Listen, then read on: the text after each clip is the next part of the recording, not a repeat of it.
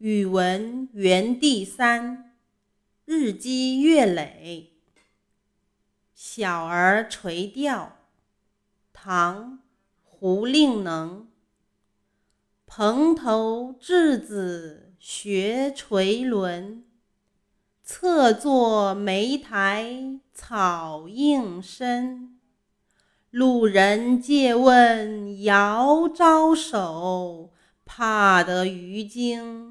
不应人。我爱阅读。王二小。王二小是儿童团员，他常常一边放牛，一边替八路军放哨。有一天，日寇来扫荡，走到山口迷了路。敌人看见王二小。在山坡上放牛，就叫他带路。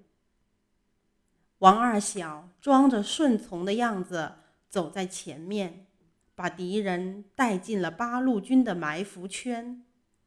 突然，四面八方响起了枪声，敌人知道上了当，就杀害了小英雄王二小。